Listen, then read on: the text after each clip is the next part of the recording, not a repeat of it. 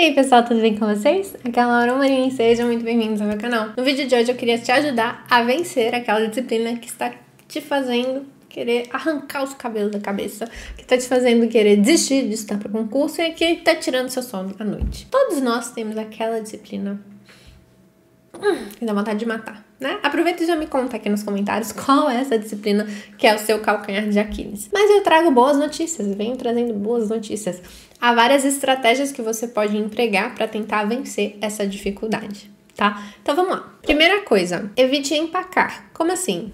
Nossa, eu não tô entendendo esse ponto específico aqui. Vou ficar três horas e meia aqui quebrando a cabeça, tentando fazer e tal, para ver se eu entendo esse ponto específico. Não, não. O estudo, gente, tem um ditado chinês que eu adoro. O estudo, ele é como se fosse remar contra a correnteza. Se você não tá avançando, você está regredindo. Então, muitas vezes, é, eu sei que é meio contraintuitivo, mas muitas vezes, se você ficar insistindo demais em um ponto específico, você vai deixar de enxergar o todo, você vai deixar de contextualizar aquele problema ou de é, amadurecer-se naquele contexto, e aí você não vai conseguir entender aquele ponto. Entende? Então, muitas vezes a gente tem que avançar para conseguir entender aquilo que está trazendo essa dificuldade toda. Então, a minha primeira recomendação é: não fique empacando num ponto específico. Ah, não estou entendendo isso aqui? Calma. Siga em frente sem muito compromisso, tá? Vai seguindo em frente para você construir ali um contexto daquela disciplina. Muitas vezes é uma disciplina com a qual você ainda não teve muito contato, então você ainda não, não, não entende o todo dela, não sabe onde está cada ponto, você está indo muito fragmentado, tá?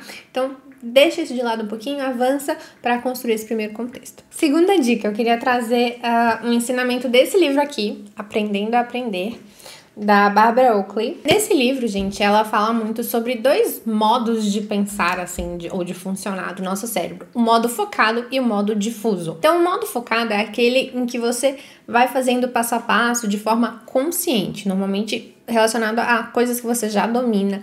E tem o modo difuso, que é aquele meio que fica ali no background, nos fundos ali do seu cérebro. Então, enquanto você faz uma coisa, ele está processando outras coisas ali de forma aleatória, não tão relacionada com as coisas que você está pensando nesse momento, etc. E aí, o que que saber disso vai te ajudar. Tá um pouco relacionado àquela primeira dica, que é você ficar encucada demais num ponto específico sem olhar para o lado. Isso te prende no modo focado e aí você pode cair numa armadilha de ficar andando em círculos ali naquele ponto. A passo que se você seguir em frente, ou se você ir fazer outra coisa, né? Ou estudar outra disciplina, ou sei lá, ir pra academia, fazer alguma coisa assim, o seu modo difuso, ele vai começar a trazer novas ideias para você ali no seu background. Então, isso acontece muito, por exemplo, é, em exatas, em ciências exatas, né? Ou outras ciências também, quando você está tentando resolver um problema, não está conseguindo, muitas vezes você ir resolver outras questões e depois voltar te ajuda a ter um estalo, sabe? Essa ideia assim que vem, normalmente ela vem do modo difuso. Então você parar de pensar naquele problema e pensar em outra coisa,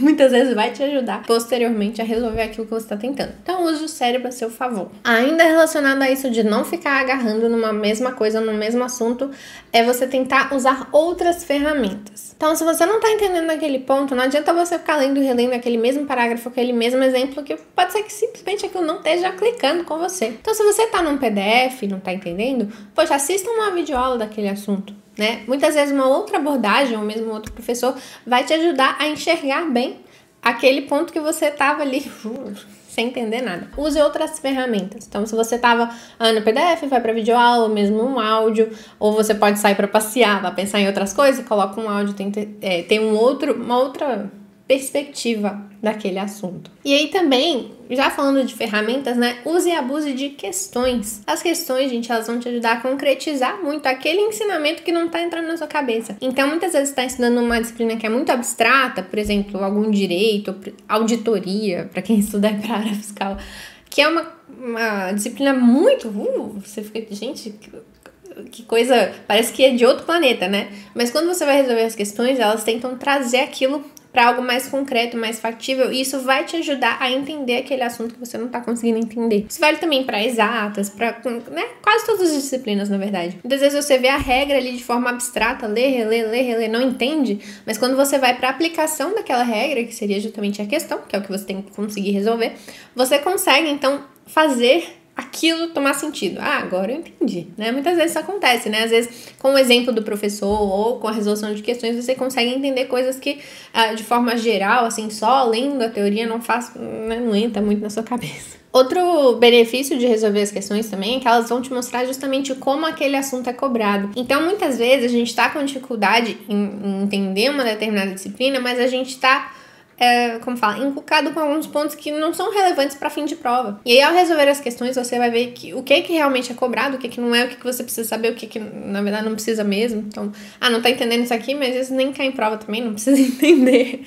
Vamos focar no que interessa nesse momento. Depois de aprovado, aí você pode dominar todas as áreas do conhecimento que você quiser, né? Assim? Outra coisa é que as questões, elas vão te orientar nas revisões posteriores. Então, assim, você tá estudando ali aquela disciplina, tá com as suas dificuldades, resolveu as questões, você viu como aquilo é cobrado em prova. Então, agora nas revisões posteriores, você vai usar essa orientação do que é importante e do que não é para direcionar essa sua revisão. E aí vai ficar sendo uma revisão mais estratégica. Ao invés de você simplesmente passar de novo por todos os assuntos, você vai, né, sim, revisar tudo, mas dando uma. uma um carinho maior, uma atenção maior aqueles pontos ou aquelas abordagens que são realmente mais cobradas em prova. Outra dica que eu já mencionei um pouquinho mais cedo também é experimente outro professor.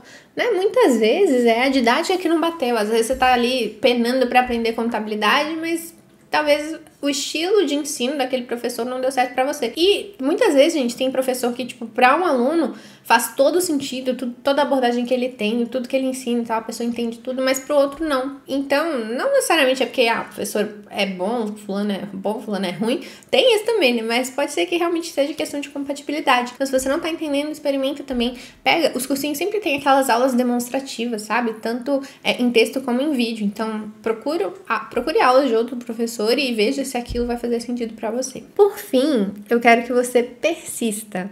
Muitas vezes aquela disciplina que a gente mais uh, detesta, aquela na qual a gente mais tem dificuldade, simplesmente é aquela disciplina com a qual você ainda não tem familiaridade, né? É uma disciplina com a qual você ainda não teve muito contato, então você ainda não desenvolveu um, um contexto, um emaranhado de informações ali para ir acrescentando cada uma dos detalhes, cada uma das informações que você está aprendendo. Então muitas vezes só te falta persistir naquilo, continuar avançando, construindo ali seus próprios modelinhos mentais relacionados a cada uma das informações, para por fim você começar a dominar aquela disciplina. Então, muitas vezes é só questão de tempo e um pouquinho de insistência. Então, eu preciso que você não desista de estudar essa disciplina só porque ela está difícil neste momento, porque pode ser que lá na frente, pode ser não. Lá na frente vai ficar tudo mais claro, você vai começar a criar familiaridade, vai começar a tudo funcionar de forma até mais automática. Então, lembra, por exemplo, quando você aprendeu pela primeira vez, sei lá, uma conta de multiplicar. Parecia uma coisa bizarra, né? Nossa, aí você tem que ir um número assim para cima, depois um número assim,